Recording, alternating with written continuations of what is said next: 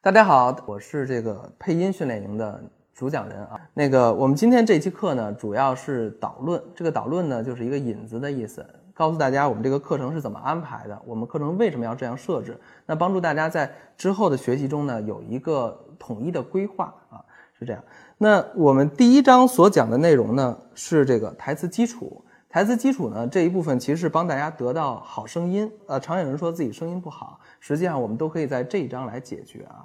通过几个维度的训练，然后帮助大家有一个好声音的这么一个提升。那么有了好声音呢，我们进入到第二章。第二章呢是。对设备的一些讲解，就是录音的设备啊，录音软件的基本使用啊，还有一些这个设备该就是怎么怎么，我们建议用什么样的设备啊？还有这个这个最后就是录音的一些基本知识，因为咱们现在可能不会在正规的音棚里去录音，那我们可能在家里，那家里的环境应该怎么布置才能让这个录出来声音更好，减少这个回音啊？我们在第二章来解决。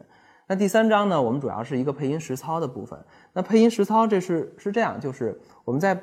配音实操是有几个阶段的，就是由浅入深的一个几个维度。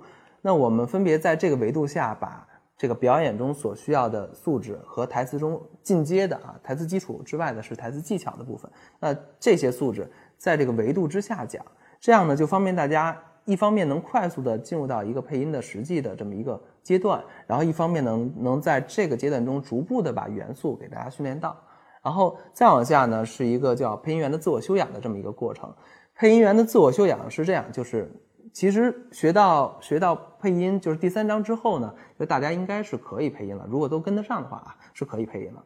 但是作为配音员来说，还是有一些，对吧？我们不能被限制住，我们还是要要突破自己，对吧？那有一些有一些元素可能不是不是普通配配音员所具备的，那优秀的配音员应该具备。那我们在配音员的这个自我修养中。我们会主要讲这些元素啊，这些训练。最后还还有一章是这个这个不同的，就是配音其实是不是所有的东西都叫都是一种配音？比如说动画配音、广告配音、影视剧的配音、专题片的配音、广播剧的配音，其实是不同的风格，有不同的倾向。那么比如说动画配音的那波人就。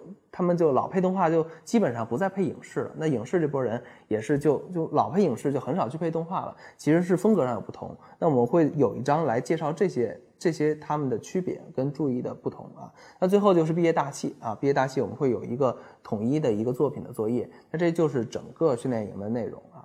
我们这个训练营这个内容其实设置的有点像这个大学课程啊。但是大学是毕竟是四年的嘛，我们这个训练营就就就这么几十期课啊，周期也不长，可以说我们是一个速成班。因为我们是一个速成班，所以说我们这里面就所有的东西都是精炼过的，然后每一个节点、每一个元素都是精挑细选的，就是就是很必要的元素训练，帮助大家在整个的这个练习中啊，最终就能得到一个提升啊。而且这个像配音课，其实跟平常的。